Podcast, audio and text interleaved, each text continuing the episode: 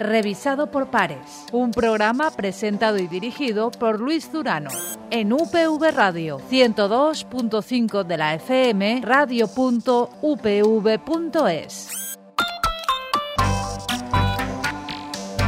Caminamos sin retorno hacia una sociedad cada vez más conectada. Este va a ser el tema central de este nuevo programa, de esta nueva edición de Revisado por Pares. Este espacio de divulgación científica que cada dos semanas os llega de la mano de UPV Radio y en el que tratamos temas de, de actualidad y en esta ocasión vamos a hablar sobre 5G. Para ello contamos con dos eh, representantes de esta universidad, de la Universidad Politécnica de Valencia, con dos eh, investigadores. Se trata de José Francisco Monserrat, él es catedrático e investigador del Instituto ITEA, el Instituto de Telecomunicaciones y Aplicaciones Multimedia de la UPV, y comparte esta tertulia con el Roberto Llorente. Roberto también es eh, catedrático e investigador, en, este caso, del Centro de Tecnología Nanofotónica. Ellos van a ser los protagonistas de este revisado por pares del día de hoy. Pero antes, conocemos nuestro topic. Europa trabaja en el diseño de nuevos corredores digitales 5G que facilitarán la movilidad transfronteriza de los vehículos sin conductor y uno de ellos lleva el sello de la UPV en el proyecto Carmen 5G, como también lleva el sello de esta universidad, el proyecto Twitter. En él se ha desarrollado una nueva tecnología de infraestructura para las comunicaciones 5G que permitirá conexiones a Internet hasta 100 veces más rápidas que las que brinda la red 4G. La 5G está a la vuelta de la esquina, sus aplicaciones son múltiples, sus ventajas parece ser que también permitirá conectar entre sí vehículos, máquinas, sensores, dispositivos médicos y cualquier objeto cotidiano al que se pueda añadir la electrónica para la comunicación inalámbrica. Caminamos sin retorno hacia una sociedad cada vez más conectada. Estás escuchando Revisado por Pares. Estos son tan solo dos de los muchos eh, proyectos que abordan el presente y el futuro de la tecnología 5G. De dicho presente y de dicho futuro vamos a hablar ya con Josécho, con José Francisco Monserrat. Josécho, muy buenas. ¿Qué tal? Buenos días, Luis. Y con Roberto Llorente. Roberto, muy buenas. Hola, buenos días. ¿Qué es la tecnología 5G? Tenemos media hora aproximadamente, posiblemente eh, esta pregunta nos llevaría mucho, mucho más, pero intentemos dar las claves de, esta 5G. José. Pues la 5G es la siguiente generación móvil. Eh, estamos ya acostumbrados a la 4. En la 4G hemos descubierto la navegación de alta velocidad en el móvil y nos queda un futuro por descubrir en la 5G con dos cambios muy importantes. Sobre todo es la conectividad de casi todo. Todo va a estar conectado, los coches van a estar conectados, nuestros electrodomésticos van a estar conectados, nosotros vamos a tener muchos sensores para ayudarnos a vivir mejor. Es el primer cambio importante. Y segundo, por supuesto, siempre tendremos mayor capacidad. Se espera que la capacidad también aumente un factor de por 10, como hemos ido experimentando en las distintas generaciones, y eso habilite nuevos servicios. Entonces aparecerán cosas que a las que ahora mismo pues, no estamos acostumbrados, que no podemos hacer en movilidad y que queremos tener en movilidad. Ejemplos podemos comentarlos después si ahora Luego hablaremos del vehículo sin conductor, por ejemplo, y de otras muchas eh, aplicaciones. Pero Roberto, ¿por qué nos ayudará a vivir mejor la tecnología 5G? Bien, en verdad, 5G, eh, como comentaba mi compañero Josécho, eh, abre una nueva, abre una, nueva, un nuevo abanico de posibilidades eh, a distintos tipos de conectividad. Es decir, no solamente la conectividad se habrá en el móvil para conexión de datos de alta velocidad, sino 5G va a soportar distintos perfiles, perfiles de uso, y esos perfiles de uso están destinados a proporcionar distintas aplicaciones en su entorno. Por ejemplo, el coche conectado, como comentabas, o electrodomésticos en casa, el, Internet de las cosas en general. Y estos distintos perfiles de uso están dentro de tecnología. Eso es también un cambio importante en 5G con respecto a las generaciones anteriores, 4G y, su 3G, etcétera. Y además en 5G, dado que realmente vamos a tener una cantidad muy alta de dispositivos conectados, vamos a tener que utilizar nuevas bandas de frecuencia en el espectro para proporcionar esta conectividad. Esto supone un cambio tecnológico, supone que es necesario realizar investigación y desarrollo de nuevos dispositivos, nuevos sistemas, nuevas técnicas de comunicación. Y bueno, pues es el objeto de las investigaciones que hemos llevado a cabo en nuestros proyectos. ¿Y cuáles son las claves de ese cambio tecnológico, José? Pues la primera la ha comentado Roberto, es el uso de bandas distintas, mucha más alta frecuencia, bandas que tienen mucha menos cobertura, que requieren dispositivos miniaturizados, mm, incluso nanofotónicos, me imagino, ¿no? que están investigando mis compañeros. y, es un riesgo. De hecho, eh, mucha gente habla de la burbuja de la 5G, que supongo que hablaremos después. Una de esas burbujas es que estos dispositivos no los tenemos y hay que investigarlos, hay que hacerlos. ¿no? ese es el primero de los cambios. El segundo de los cambios es una cosa que nuestros oyentes no van a entender, que es una cosa propia de la arquitectura. La arquitectura va a ser virtual, va a tener un dinamismo que no conocemos hasta la fecha, va a ser totalmente distinto sería transparente para, sí el usuario lo que va a notar es que las cosas son mucho más rápidas. La latencia de la que hablamos el tiempo que tardas en que un servicio mande un mensaje hasta que tú lo recibas va a bajar muchísimo. Y esto es debido a unos cambios en la arquitectura mm, que ya digo que, son transparentes para el usuario eh, pero que van a tener un cambio muy importante en las prestaciones de los usuarios pero que es la clave de, la investigación que se lleva a cabo por ejemplo en el ITEAM que se lleva eh, en nanofotónica que se lleva a cabo en general en todos aquellos centros de investigación centrados vinculados a la 5G Sí. La 5G, digamos, eh, eh, de momento es, un, es una idea, no es una realidad aunque ya hay un estándar que va a competir para ser considerado 5G. La definición de una, de una familia de, tecnológica la hace las Naciones Unidas. Y ese examen aún no ha ocurrido. O sea, aún no han dicho esto es 5G. Pero bueno, ya tenemos una candidata para esto, que es una, una propuesta que hace Europa, el mundo en general, con el 3GPP. Y esa propuesta que pasará el examen con toda seguridad, no está acabada. O sea, va a tener varias fases de desarrollo de la tecnología. Tenemos una primera fase, una primera versión, eh, que es la más segura, la que va a ofrecer 10 veces más de capacidad, pero no tiene muchos cambios de los que esperamos que tenga en un futuro próximo también la 5G. Es una propuesta no, no acabada, se habla mucho de, tecnología 5, eh, 5G, eh, se habla incluso de posibles riesgos de esta, de esta tecnología. Entre esos riesgos, como comentaba Josécho, está el riesgo de, que explote la burbuja 5G, ¿eh, Roberto, o no. Existe un riesgo, creo yo, que aparte de la dificultad tecnológica de abordar pues las nuevas tecnologías necesarias para 5G, estas tecnologías como tal son nuevas, como comentaba mi compañero, y por lo tanto están desarrollando y no se sabe finalmente el coste que van a tener una vez trasladadas al mercado. Y existe el riesgo en base a esto de que el coste sea tan alto o sea demasiado alto y entonces pues estaríamos en riesgo de crear una, una brecha digital, una brecha digital entre usuarios que podrían tener sistemas conectados en casa y usuarios que no. Cuando en principio la tecnología 5G, uno de sus objetivos, o una... Eh, sí, podríamos hablar de objetivos, precisamente que no haya brecha digital. Es, es objetivo acceder... de nuestra investigación, ah, la que estamos haciendo en los proyectos de la Universidad Politécnica de Valencia. Queremos que las tecnologías puedan ser trasladadas al mercado de, con costes contenidos, de tal manera que las soluciones al final para el usuario sean económicas y no tengamos este problema de la brecha digital. Escuchábamos al, principio de, este programa una breve referencia al proyecto, al proyecto Carmen 5G. Y recuerdo que hablando sobre este, sobre este proyecto nos planteábamos una, una, una cuestión fundamental. ¿Sería capaz hoy un vehículo sin conductor de trasladarse, de moverse eh, entre varios países? José, tú me explicabas que no, que, a día de hoy no y que la 5G podría solucionar. ¿Pero por qué? Hoy, a día de hoy, las pruebas que se han hecho del coche sin, sin, conductor, y ahora entramos de lleno ya en una de estas eh, aplicaciones de, de, la, de la 5G, se hacen en, en carreteras públicas, en entornos eh, controlados, pero que si intentara pasar de España a Francia y seguir por, por Europa, esto no sería posible. ¿Por qué no es posible y cómo lo solucionaría la, la 5G? Mm. Bueno, vamos a ver, em, el primer punto importante a decir a nuestros oyentes es que los coches autónomos no pueden circular legalmente en la Unión Europea. Eh, sí que lo pueden con algunos, algunas premisas en Estados Unidos y en otros países de Asia, pero no en la Unión Europea, porque la Unión Europea considera que aún no son suficientemente seguros como para circular por nuestras carreteras. Entonces, en, ese, en esa búsqueda de la seguridad, la propia Unión Europea se plantea que necesita añadir, porque ya tenemos varios casos de accidentes mortales de coches autónomos en Estados Unidos, claro, donde son legales, y, y se ha visto que el coche no tiene visión suficiente con los elementos que tiene ahora mismo disponible, que son las cámaras de alta resolución y algunos sistemas de posicionamiento láser, no tiene visión suficiente como para evitar, por ejemplo, un accidente en un cruce, porque no le da tiempo a racionar por la propia falta de visión, ¿no? Es una visión real y entonces no la tiene. Entonces aquí es donde la Unión Europea se plantea la necesidad, y esto es un impulso europeo, de incluir los sistemas de comunicaciones inalámbricos como extensores de la visión del coche, que puedan hacer que estos accidentes que se podían evitar porque tienes un sistema inalámbrico que te da mucha mayor cobertura, pues se eviten.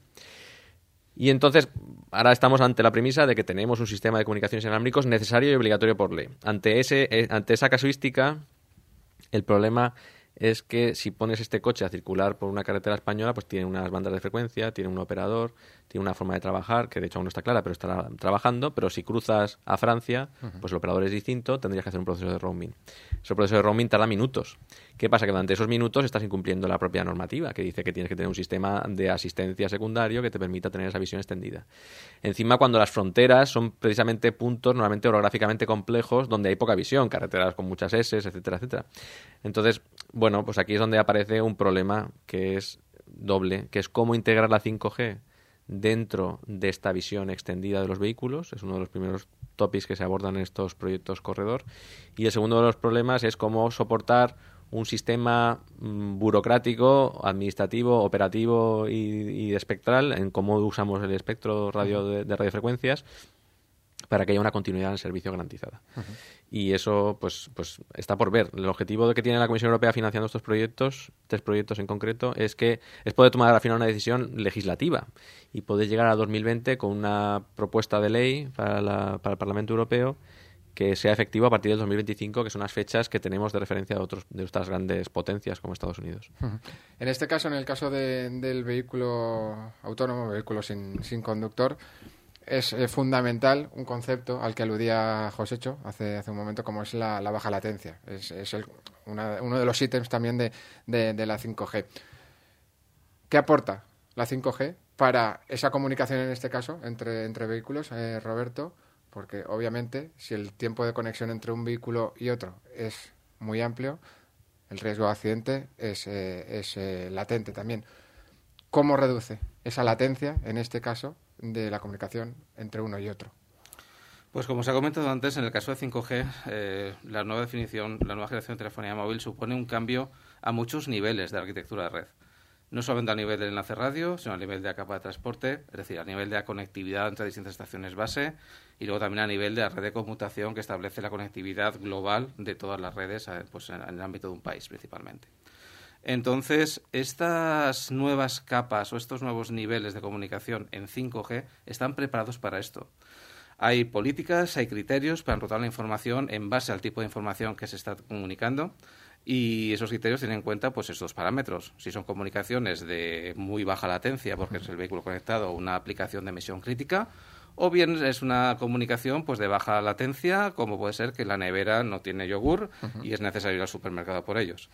Todos estos casos al final están recogidos en distintos esquemas, distintos tipos de comunicación y toda la red en conjunto los tienen que soportar. Esa es la diferencia. Hablando también del proyecto Twitter, comentábamos que, permitirá, lo veíamos al principio también, conexiones hasta 100 veces eh, más rápidas que, las que brinda la, red 4G. Trasladado esto a, nuestro día a día e intentemos eh, ahora hablar de, aplicaciones eh, diarias. Acabas de poner un ejemplo eh, de la nevera, eh, muy de, del día a día. ¿Qué, otras ventajas? ¿Cómo facilitará nuestro día a día esta sociedad hiperconectada con el, con el, con el 5G? ¿Cómo facilitará la, este, estos desarrollos? Pues nuestra vida en nuestra casa, en el trabajo, en nuestras comunicaciones. Bien, en este caso, en este proyecto en Twitter, lo que se ha desarrollado es una tecnología que permite conectividad en dos ámbitos. En primer lugar, al hilo de lo que comentabas de casos eh, en los cuales eh, mejore la, vida inmediatamente, en, primer lugar lo que se pretende o se consigue es dar conectividad en zonas, zonas remotas, zonas alejadas donde tenemos una infraestructura de fibra ya desplegada como pueden ser las ciudades. Entonces, en entornos alejados, urbanizaciones, eh, pequeñas casas de campo, etcétera, ahí será posible llegar con una conectividad con prestaciones y con, eh, con perfiles, con parámetros similares a los de la fibra óptica. Entonces, esto creemos que es interesante porque puede, pues, eh, precisamente, pues, evita la brecha digital que comentamos antes. El otro, la otra aplicación directa de la tecnología es a ámbitos en los cuales es necesaria una gran capacidad y, por tanto, las redes de transporte, se de transporte, son las redes que comunican los distintos nodos de la 5G, pues al requerir más capacidad necesitan, un sistema de transporte que permita un mayor flujo de datos. Esa es la realidad. Y este flujo de datos lo que se persigue en este caso es implementarlo a más alta frecuencia a fin de aprovechar las partes altas del espectro. Hay que tener en cuenta que el espectro es un bien de valor económico muy elevado. De hecho, el espectro es público y el coste, el valor del espectro para la sociedad es muy alto. Por ejemplo, en la última subasta de telefonía móvil, eh, pues los operadores mm, implantados en España en este momento han pagado 1.400 millones de euros por 200 megahercios de espectro. Es decir, el abrir, habilitar nuevas zonas del espectro para las comunicaciones 5G tiene un valor económico público inmediato. ¿Y un valor social? ¿Cuál es el valor social de, esa apertura? Pues mejorar la calidad de nuestros ciudadanos, ¿no? Es un poco el objetivo que tenemos. Eh, a mí me gusta siempre poner los casos de uso en este tipo de eventos de divulgación para que la gente piense, ¿no? ¿Qué va a pasar aquí, ¿no? ¿Cómo lo voy a notar? Eh, entonces, por ejemplo, un caso de uso que a mí me parece muy importante, aparte del coche conectado, que, tengas que evites tener un accidente y demás, es el tema de los semáforos. Por ejemplo, una de las cosas que se está trabajando mucho dentro de la ETSI, que es el Organismo de Estandarización Europeo, es el, regular el cruce mediante mensajería. Esto es un procedimiento que se llama CCA, eh, Cooperative Collision Avoidance, vamos a evitar un accidente en un cruce, y entonces lo que hace es un coche que, que, está a punto de hacer un cruce manda un mensaje diciendo, oye, que voy a cruzar, ¿no? Esto es un coche kamikaze, ¿no? Voy a cruzar. El resto de coches dicen, oye, que yo también estoy cruzando, entonces mandan mi trayectoria. Y todos los coches ajustan sus velocidades para cruzar de manera que nadie se toca, ¿no? Es un poco el juego este de, a lo mejor habéis visto algún vídeo, ¿no? De que todos los coches parece que, uy, nos han, nos han tocado, pero de milagro, ¿no? Pues esto se puede coordinar.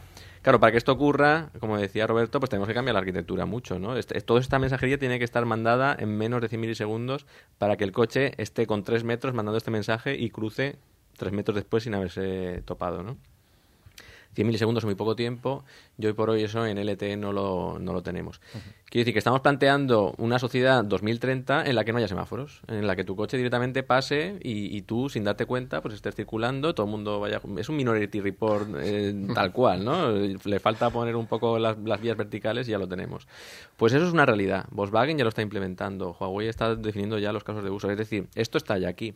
En cuanto esté estandarizado por la ETSI, lo veremos resuelto por la 5G y lo veremos en nuestros coches en 2030. Porque esto es un caso que es muy llamativo. Otros casos llamativos que a mí me gustan mucho, eh, bueno, hay muchos, ¿eh? pero vamos, eh, es el de la realidad aumentada. En la realidad aumentada, que ya la hemos empezado a ver, ¿no? Las, las Google Glasses, estas que se llevaban y tal, no llegó a funcionar porque no funcionaba bien, básicamente. El resumen de esto es que no funcionaba bien. Aquí lo que necesitas es una precisión muy fina respecto a la posición del, dispositivo, necesitas una conectividad de alta tasa y necesitas pues unos algoritmos que estén corriendo en la nube que permitan saber que si yo miro hacia arriba dónde estoy mirando para superimponer a lo que estoy viendo algo que me dé información añadida, ¿no? esto técnicamente es muy muy complejo. Pues para eso necesitas baja latencia. Y la, latencia que necesitas en este tipo de servicios, extremo a extremo, son 10 milisegundos, teniendo en cuenta todo el tiempo de procesado que en. Es decir, esto ahora mismo no se puede hacer. Entonces, lo que había de Google Glasses pues eran cosas muy concretas, de factoría, en una posición muy estática, tal. Pues ahora llevemos esto al a la realidad que nos va a habilitar la 5G, pues todos podremos ir con unas gafas que nos van diciendo, pues vete por aquí a la izquierda, vete por aquí a la derecha. Es decir, ya será imposible perderse, por ejemplo. Eso de, ¿no? Aún pasa que la gente con su Google Maps no se aclara, ¿no? Pues, pues esto ya será imposible de perderse porque tendrás superimpuesto en tus gafas, ¿no? Te podrán decir, eh, pues el comercio qué valoración tiene antes de entrar porque lo estás viendo en la gafa. Es decir, las, las, las, posibilidades de esto son infinitas y yo siempre pongo el ejemplo que para nuestra generación, que somos todos de la misma quinta, yo creo que se entiende enseguida, que son las gafas de Becheta, ¿no? De, el, de, el de bola del dragón. Claro, que el, superpoder del tal, pues las tendremos ahí superpuestas y esto es otra cosa que la, que la ficción ha imaginado y la tecnología ha puesto en práctica. Entonces tendremos las gafas de, de, Belleta en 2030. 2030, sí, Yo, incluso a lo mejor antes. Ya hay cosas que están muy bien, ¿eh? muy sorprendentes. En 2025, de hecho, según un un estudio eh, presentado recientemente, habrá 1.500 millones de conexiones 5G en, el mundo. Estamos eh, hablando de, de, mucha, de mucha investigación, de mucha aplicación, pero la 5G será una realidad y tenemos cifras como, estas, eh, Roberto. No, os lo planteo porque no parece que la burbuja pueda estallar, sino todas las predicciones son concretas Sí, yo creo que no va a estallar. Yo creo que el 5G llegará para quedarse y lo que, lo que permitirá es nuevos, nuevos tipos de uso en nuestra sociedad. Es decir, la gente utilizará 5G de manera transparente.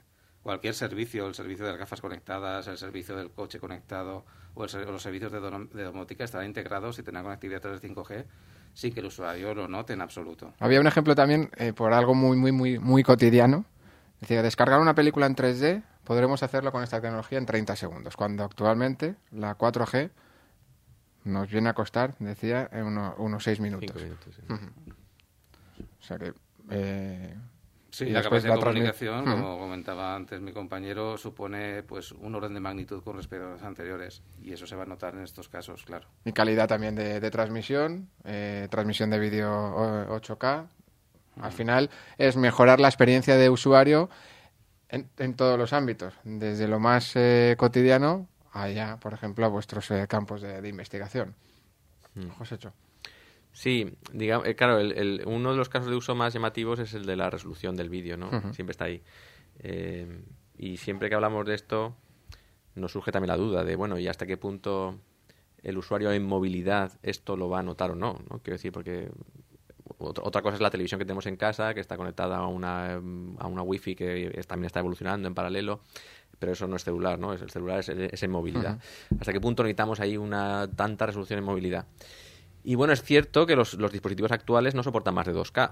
Entonces, bueno, por mucho que mi red sea capaz de transmitirme 8K, mi móvil no tiene píxeles, ¿no? Es como que no soy capaz de verlo. Pero, pero todo evoluciona muy rápido. Quiero decir, eh, primero la tecnología habilita y después las tecnológicas ponen el, el dispositivo que sacará provecho de esto, ¿no? Entonces, hoy por hoy esto no lo vamos a notar. O sea, cuando el año que viene empezamos a hablar y volvamos aquí a la radio a hablar de las primeras pruebas 5G de España, que van a hacer, por cierto, en Valencia, Valencia. el anuncio aquí. Eso es. y digamos, oye, es que aquí no estamos mandando vídeo 8K. Y sí, sí, te lo puedo mandar, pero no, no eres capaz de verlo, ¿no? O sea, no tienes el dispositivo que eres Pero bueno, ya lo tenemos ahí, ¿no? Pues, pues lo notaremos. ¿no? Yo creo que va a ser un cambio muy importante.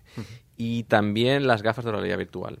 Que eso, el caso de uso más típico es el turismo virtual, ¿no? Que tú te vas a, imagínate tú montas en un polígono industrial una sala muy grande, te pones las gafas y de repente ahí ha aparecido la Sagrada Familia por dentro. Entonces tú estás andando, miras arriba estás, estás en la Sagrada Familia. Podemos conseguir hoy por hoy que estés en la Sagrada Familia.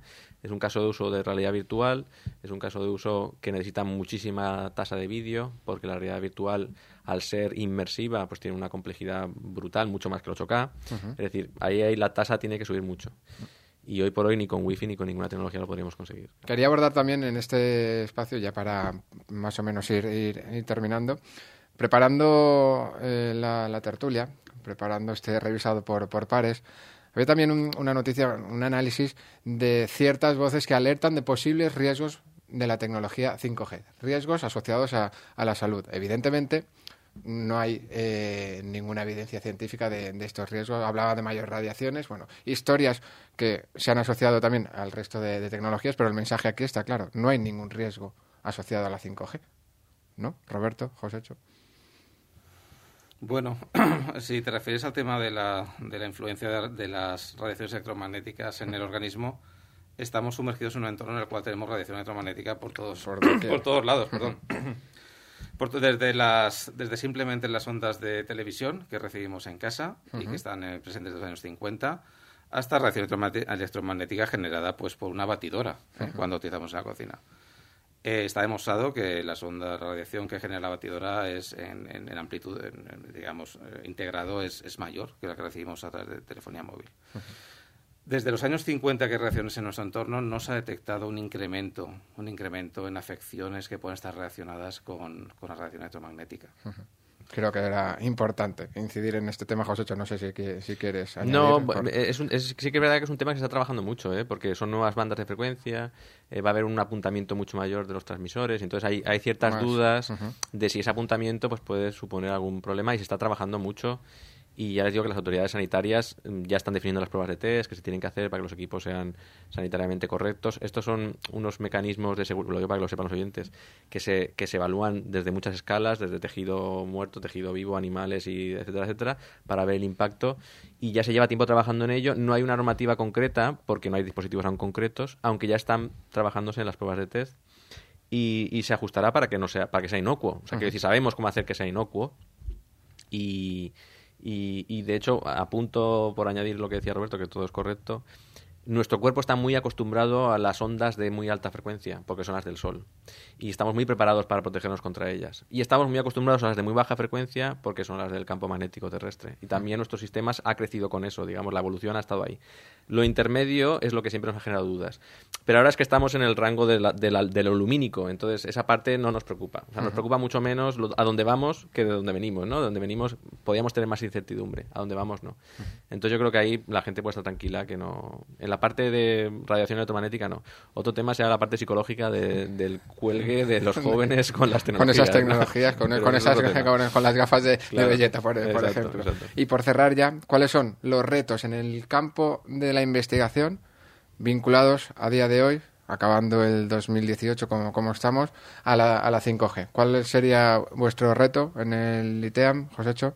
Tenéis un, un evento clave dentro de pocos meses y posteriormente Roberto. Mm, bueno, pues como anunciaba o preanunciaba antes, eh, tenemos el Falli Global Event en junio del 2019. Este es un evento mundial que se organiza, que se va pasando de continente y toca Europa y Europa competimos varios países y salió Valencia. Entonces Valencia va a ser la organizadora de este evento eh, que está colocalizado con el Euroconnect, que es una, conferencia europea muy importante de los proyectos ICT europeos. Entonces va a haber aquí un núcleo muy potente en Valencia.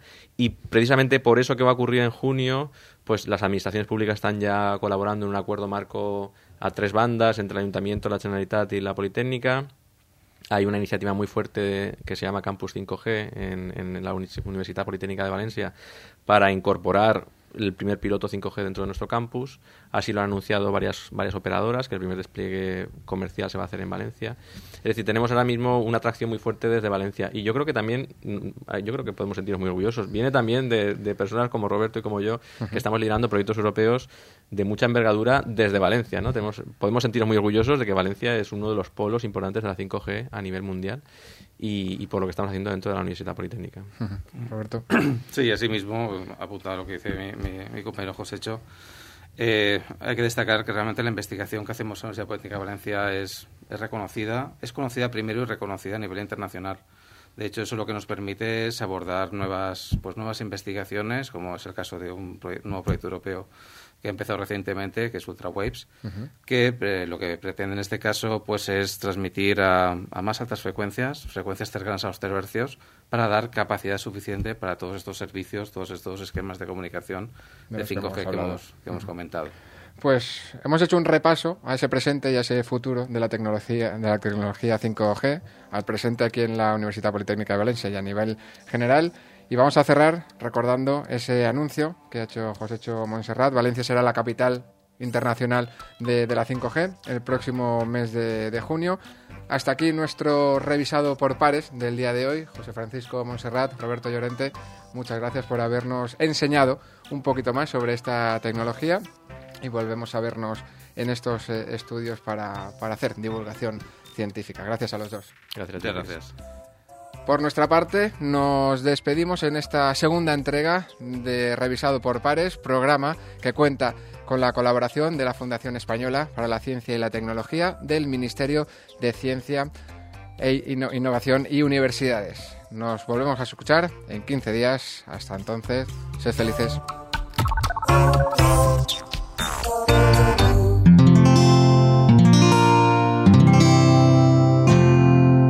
Puedes escuchar más capítulos de este podcast y de todos los que pertenecen a la comunidad Cuonda en cuonda.com.